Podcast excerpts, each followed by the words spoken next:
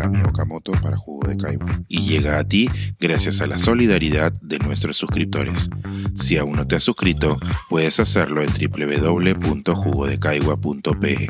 Ahora puedes suscribirte desde 12 soles al mes.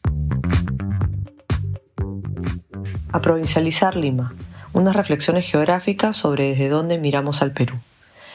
Dipesh Chakrabarty, historiador bengalí y profesor en la Universidad de Chicago, publicó el año 2000 el influyente libro Provincializar Europa. La propuesta sacude la centralidad que ciertas conceptualizaciones occidentales asumen sobre sí mismas y sobre el mundo. En línea con otros intelectuales de los estudios postcoloniales, un campo académico crítico del siglo XX, Chakrabarty advierte la manera en la que conceptos fundamentales de la teoría política moderna, como democracia, ciudadanía, Estado, racionalidad científica, entre otros, se aplican sin cuestionar su origen, es decir, el contexto histórico y espacial en el que fueron concebidos y desarrollados. Europa durante el Iluminismo. Al hacer colisionar la historicidad de esos conceptos centrales con la política moderna, Chakrabarty nos recuerda la alta inestabilidad de lo entre comillas universal. Pero lejos de argumentar en contra de las nociones universales como tales, el autor nos propone colocar sobre la balanza, cito, las capacidades y limitaciones de ciertas categorías sociales y políticas europeas para conceptualizar la modernidad política en el contexto de mundos de vida no europeos.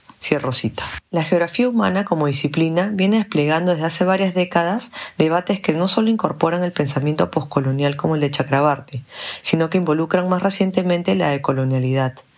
En su último libro, Decolonizando la Geografía, Sarah Radcliffe, británica y profesora de Geografía Latinoamericana en la Universidad de Cambridge, resalta el legado colonial de la disciplina y convoca a los geógrafos, particularmente anglosajones, a intervenir críticamente con aquellas otras geografías y conocimientos en el mundo.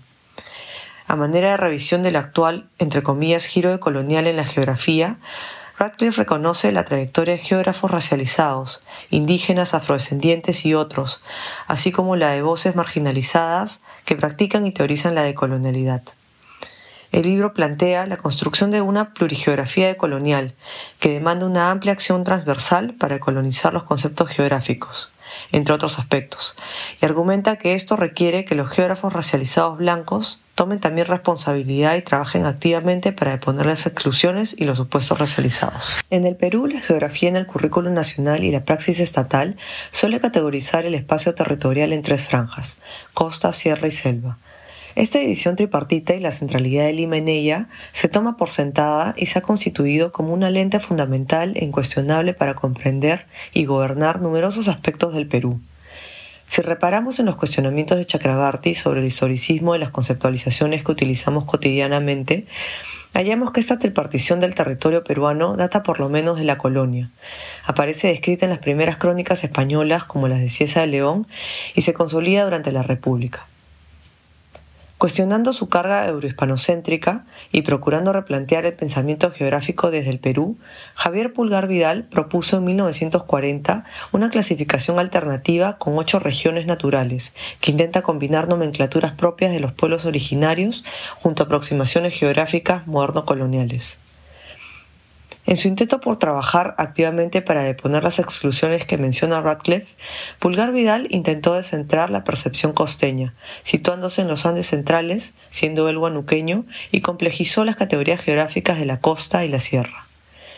En esta recategorización del territorio, siete de las ocho regiones redibujan la costa y los Andes, mientras que la Amazonía se mantiene contenida por una categoría única. A pesar de la gran contribución de Pulgar Vidal a la geografía peruana, no solo la complejidad desde la lente de la ecología amazónica se mantiene reducida, sino también los conocimientos geográficos de las poblaciones que allí residen, una epistemología y praxis del espacio sostenida y transformada por milenios y nutrida por una temporalidad sustancialmente más amplia que los solo 500 años que atraviesa el Perú como colonia y como Estado-nación. Esta matización de múltiples posicionalidades en el acto de provincializar sería aquello que Chakrabarty refiere como indispensable, a la vez que inadecuado, para pensar las varias prácticas de vida que constituyen lo político y lo histórico. Ahora que se habla de una revolución cultural en la Amazonía, en la que ésta parece insertarse en el imaginario cultural nacional, En un contexto en el que, según Alexandre Surralé, el Perú se descubre país amazónico como se descubrió país andino el siglo pasado, parece crucial es aprender críticamente las centralidades y otorgar no solo espacio estético, sino recomponer con profundidad los conocimientos y praxis desde los espacios amazónicos propiamente. El Perú, Lima, así como la Amazonía y tantos otros lugares, se suscriben por perspectivas complementarias desde diferentes historias y geografías situadas, y depende de dónde uno se sitúe y cuánto permitimos la complementación de las provincializaciones. El líder y abogado Aguajún, Gili Noach, nos recuerda en su libro Siempre Aguajún que para el ojo apache foráneo, un cerro o una catarata puede ser un elemento más del paisaje amazónico, mientras que en clave Aguajún puede tratarse del hogar natural del Tijé o lugares de reposo de la Jutap. Vemos pues que desde la Amazonía los procesos de provincialización y de decolonización de la geografía son vastos.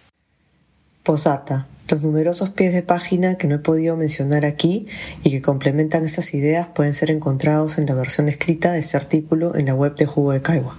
Este es un artículo de Tami Okamoto para Jugo de Caigua y llega a ti gracias a la solidaridad de nuestros suscriptores. Si aún no te has suscrito, puedes hacerlo en www.jugodecaigua.pe. Ahora puedes suscribirte desde 12 soles al mes.